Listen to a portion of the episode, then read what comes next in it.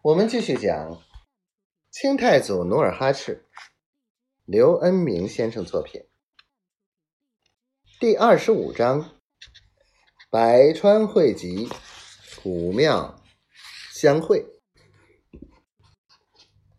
高悬的圆月，时而被浮云遮住，时而又挣扎着露出云层，凄然俯视着大地。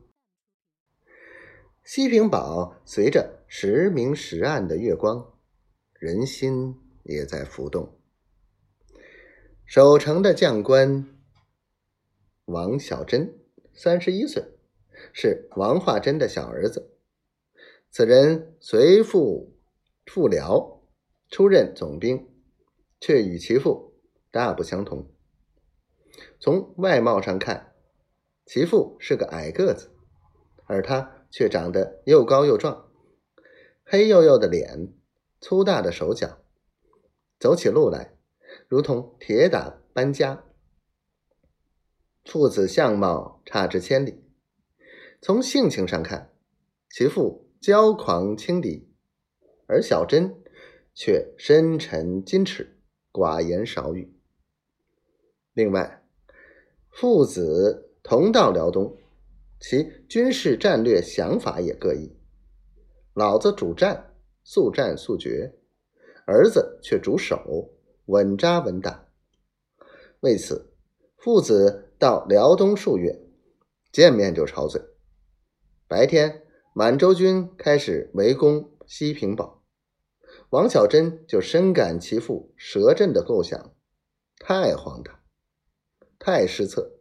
此阵犹如散开的羊群，可能被恶虎一一吞掉。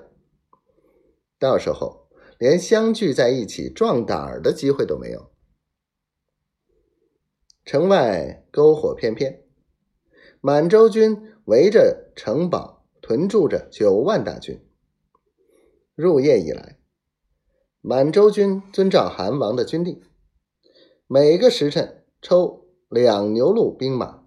轮番攻城，其余各骑兵士扎营歇息。王小珍站在城头，指挥着全城三千兵士在城墙上，一会儿跑到南门，一会儿又跑到东门和西门，点燃火把，飞箭投石，跑得满头大汗，腰酸腿疼。他有时累得实在不知。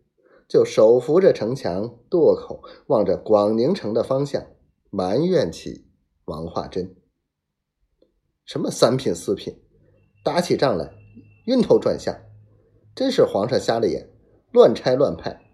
堂堂巡抚，屁事儿不顶。”